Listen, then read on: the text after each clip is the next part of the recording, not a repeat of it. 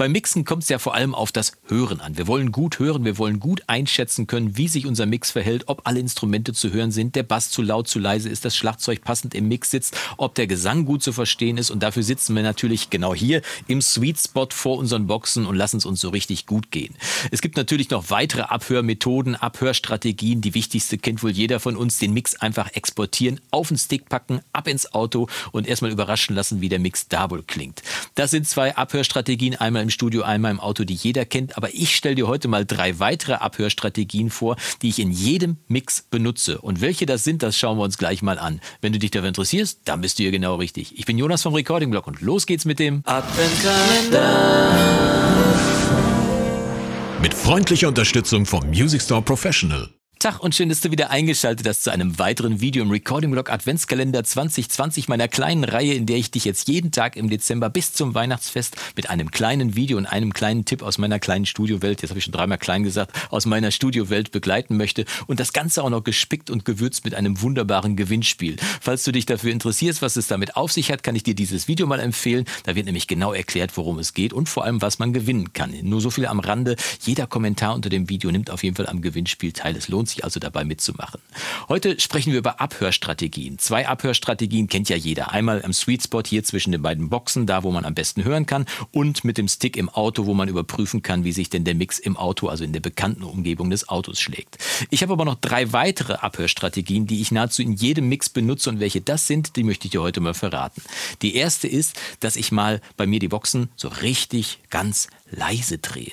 Nimm mal deinen Lieblingssong, den du aktuell auf der Playlist drauf hast, schmeiß den mal auf den Riemen und dann dreh mal deine Abhöre ganz, ganz leise, sodass du gerade noch hören kannst, dass der Song läuft. Und dann achte mal drauf, was du wirklich noch bemerkst. Was bleibt dann übrig vom Song? Oft ist das die Stimme, oft ist das vielleicht die Snare als Beat und oft ist das vielleicht noch ein kleines Element aus dem Song, ein charakteristisches Element. Die drei Sachen bleiben oft nur übrig. Kein Bass, keine ausgefuchsten Delay- oder Hallgeschichten oder sonst was irgendwie. Drei wichtige Elemente bleiben in der Regel übrig. Und dann nimm mal deinen eigenen Song und dreh den auch mal runter und guck mal im Mix, was dann übrig bleibt. Und wenn du dann sicher sein kannst, dass auch drei wichtige Elemente bei dir übrig bleiben und auch gut zu hören sind, dass die Stimme nicht zu laut ist im Vergleich zu den anderen drei, zwei Kandidaten, die dann noch übrig bleiben, dass deine Hook gut zu hören ist oder ein charakteristisches Element und vor allem, dass der der Beat irgendwie rüberkommt. Ob es dann eine Hi-Hat ist oder eine Snare ist das meistens irgendwie. Aber dass das übrig bleibt, dann kannst du ziemlich sicher sein, dass der Mix sich dann auch so ganz gut transportiert. Also ich höre immer ganz, ganz leise und gucke, ob dann auch die Balance so einigermaßen stimmt. Da brauche ich mich nicht auf Bass oder Hallräume konzentrieren.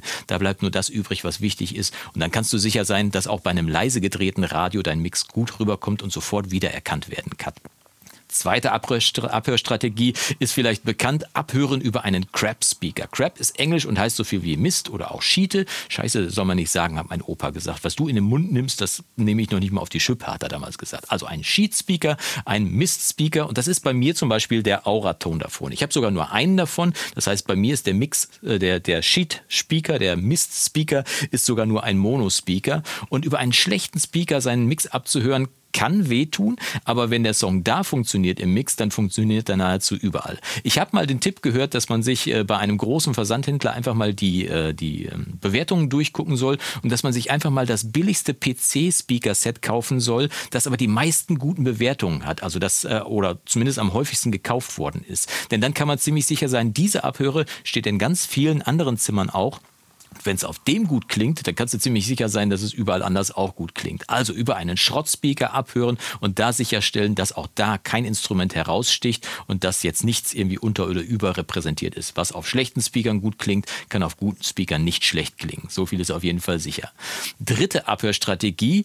Ich weiß nicht, ob die so bekannt ist, aber ich mache es auf jeden Fall auch in jedem Mix. Ich mache einfach die Tür zum Studio auf und gehe einfach mal raus aus dem Studio, während mein Song läuft. Das heißt, ich mache den Song an auf eine normale Lautstärke und dann gehe ich mal raus, weil dann ist nichts mehr mit Sweet Spot, mit tollen Höhen, mit äh, tollem Stereobild und so weiter und so fort. Im Flur bleiben nur die wichtigen Sachen übrig. Und das ist auch eine ganz wichtige Geschichte. Denn wenn du im Flur stehst und feststellst, dass deine Gitarre zu laut ist oder dass der Gesang vielleicht im Vergleich nicht zu hören ist oder so, dann weißt du auf jeden Fall, was zu korrigieren ist. Nimm dir einen Stift mit, nimm dir einen Zettel mit und schreib im Flur einfach mal mit auf, was dir so auffällt. Und dann hast du auf jeden Fall eine Liste, was du noch korrigieren musst im Mix, was dir hier vielleicht gar nicht aufgefallen wäre, weil du dich schon so an deinen Mix gewöhnt gewöhnt hast. Also Perspektivwechsel ist auf jeden Fall die wichtigste Abhörstrategie. Sei es entweder ganz leise zu hören, draußen zu hören, im Auto zu hören oder über einen Schrottspeaker. Es gibt verschiedenste Abhörstrategien. Aber vielleicht hast du ja auch eine Abhörstrategie. Irgendwas, was du immer machst, um sicherzustellen, wenn das funktioniert, dann funktioniert der Mix nahezu überall. Wenn du magst, schreib's doch mal unten in die Kommentare und vielleicht können wir anderen ja dann auch noch einen kleinen Tipp mitnehmen,